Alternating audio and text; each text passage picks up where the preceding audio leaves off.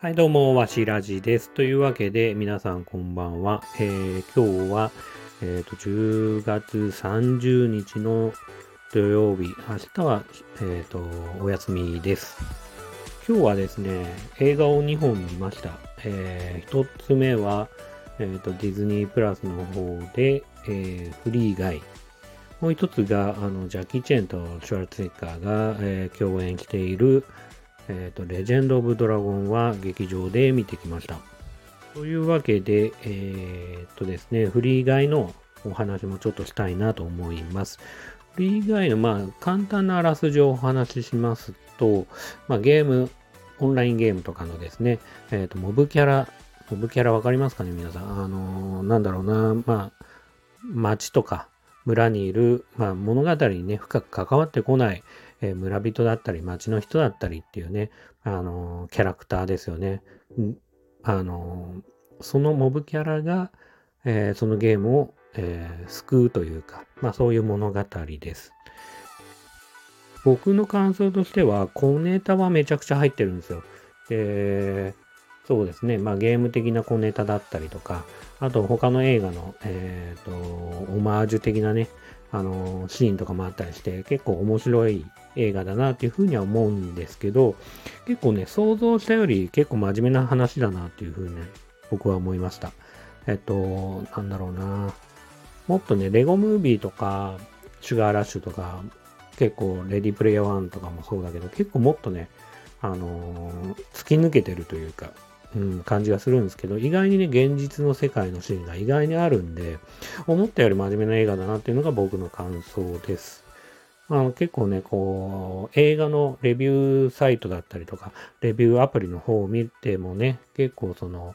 その辺のね、今、えっ、ー、と、言っ言ったような映画のね、あの、劣化版だって言ってる人もいるし、まあ僕としてはもちろんね、映画としては全然面白いし、すごい素晴らしい出来の映画だと思うんですけど、まあその辺のね、ペゴムービーとかすごく好きなんで、その映画に比べちゃうと、まあね、若干落ちるかなっていう印象は確かにあるかなというふうに思いました。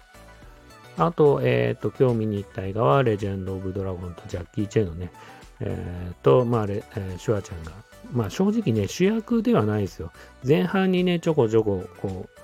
出てきて、で、基本的な物語の中心は別の人たちの、えー、物語で、なんつったらいいのかな、なんか地図を、世界、えっ、ー、と、ね、昔のお話で世界地図を作っている、え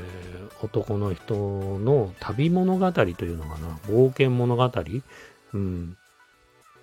ですかね。うん、その道中にいろんなことがあるよ、みたいな感じで、まあ今回はその中国の、あの、王妃をめぐる、なんだろうな、その陰謀だったりとか、まあそういう伝説とか、そういうものが絡んできて、えっ、ー、と、偽のね、王妃と戦うみたいな物語ですかね。ちょっとね、伝えづらい。なんか意外にね、なんか、うん、なんかそこまで簡単なお話ではないかなっていう感じがするんで、伝えづらいんですけど、まあそんなような映画で、うん、そうだな。ジャッキー・チェンとこうシュワちゃんのね、あの共演シーンっていうのは、まあ戦うシーンもあって、あの過去にも、えっ、ー、と、なんだっけあれ、えっ、ー、と、18 days だっけ。うん。その、共演したことはあるんですけど、映画の中で。だけどね、でまあ、ちょっとした絡みだったりとか、戦うまでは行ってないかったんで、まあ、戦い、実際にね、シュワちゃんとこう、ジャッキーチンが戦うっていうシーンは今回初めてだと思います。えっ、ー、とね、まあ子供の頃の自分で考えると、すごくね、本当に夢の共演だなと思いつつ、まあまあまあ、ね、年齢的にもあれなんで、あまり期待はしちゃいけないというか、まあその戦ったことに意義があるというか、いう感じで。で、ただね、この映画ね、僕意外に面白いなと思ったシーンというか、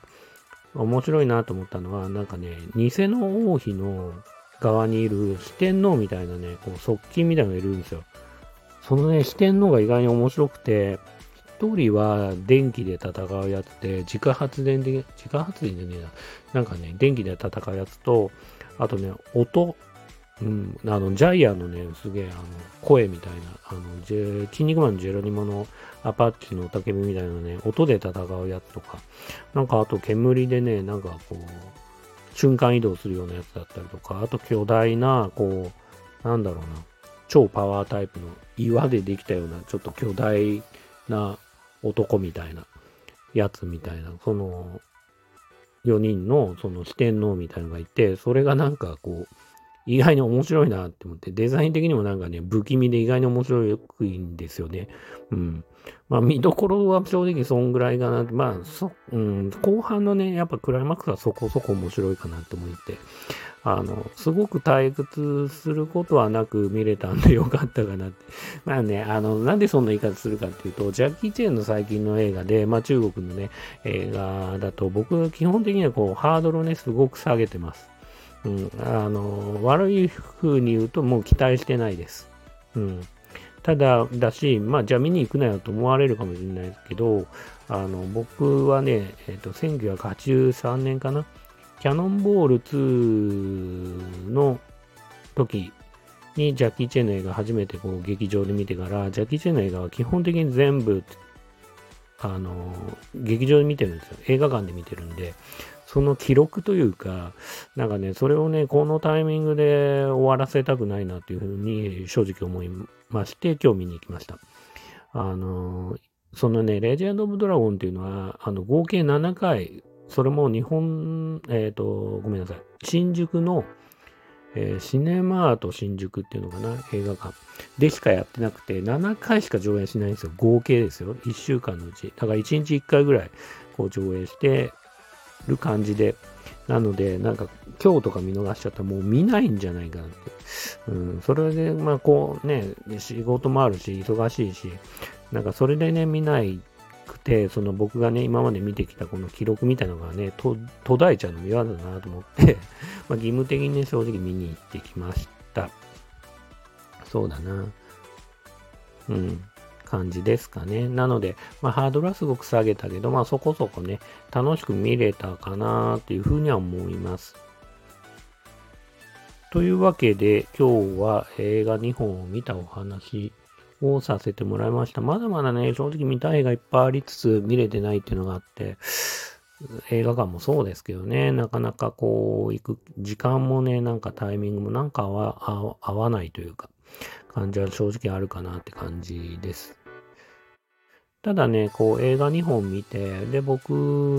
趣味である動画作成とかも今日はできたし、結構ね、充実した、えー、お休みじゃないかなというふうに思っております。というわけでもうそろそろあの寝ようかと思います。というわけで、えー、皆さん最後までお聴きくださってありがとうございました。それではまた、さようなら、おやすみなさい。